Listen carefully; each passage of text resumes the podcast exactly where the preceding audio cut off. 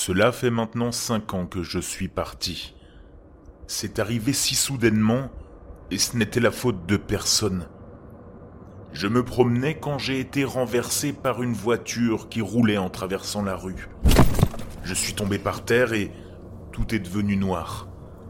Puis, je me suis réveillé. C'était étrange parce que je pouvais voir mon corps sans vie à quelques mètres de moi. J'étais coincé, là, à regarder les gens se rassembler, les sirènes de police retentissant au loin.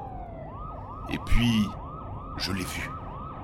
Une femme d'une trentaine d'années, avec de longs cheveux noirs et une expression de détresse sur le visage. Elle s'est agenouillée près de mon corps. Je pouvais voir des larmes dans ses yeux. Je suis vraiment désolé, a-t-elle chuchoté. Je n'avais pas l'intention de faire ça.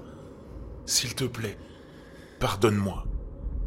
La pardonner Je ne savais même pas de quoi elle parlait. Je ne la connaissais pas. Mais lorsqu'elle s'est levée et s'est éloignée, quelque chose a changé en moi. C'était comme si un interrupteur avait été actionné. Et soudain, je n'étais plus un simple spectateur. Je l'ai suivie. Elle est entrée dans un petit appartement et je l'ai regardée se servir un verre de vin et s'asseoir sur le canapé. Elle avait l'air si seule. Je voulais la réconforter. Et c'est ce que j'ai fait. Au fil des ans, j'ai appris à interagir avec le monde physique par de petits moyens. Je pouvais déplacer des objets, faire des bruits et même faire clignoter la lumière.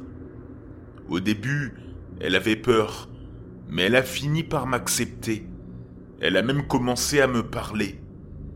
C'était étrange d'être mort tout en étant vivant, mais cela ne me dérangeait pas. Je me contentais d'être là, pour elle. Un jour, elle a rencontré quelqu'un. Il était grand et costaud, avec une barbe mal entretenue et une voix bourrue. Je ne l'aimais pas.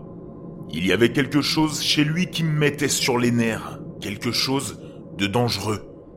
Et puis un soir, je l'ai vu la frapper. C'était comme si un interrupteur avait été actionné à nouveau, mais cette fois, c'était différent. Cette fois, j'étais en colère. J'ai commencé à faire bouger les choses. Je déplaçais les rideaux ou je claquais les portes. Parfois, je faisais baisser la température jusqu'à ce que la pièce soit glaciale.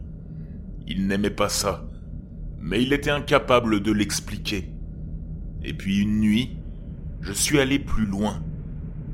Il dormait et j'ai pénétré dans ses rêves. J'ai fait en sorte qu'il ne puisse pas se réveiller, qu'il ne puisse pas bouger. Il était paralysé pendant que je lui montrais des choses, des choses horribles. Et quand il s'est réveillé, il n'a plus jamais été le même. Il l'a quitté. Et je l'ai vu pleurer, le cœur brisé. Mais je savais que c'était mieux pour elle. Elle méritait quelqu'un qui la traiterait correctement. Et pour ce qui est de moi, je suis toujours là. Je veille toujours sur elle même si elle ne peut pas me voir. Parfois, quand elle se sent mal, je lui tends la main. Elle ne peut pas me voir, mais je sais qu'elle la sent. Je suis mort il y a cinq ans, mais d'une certaine manière, je suis toujours en vie.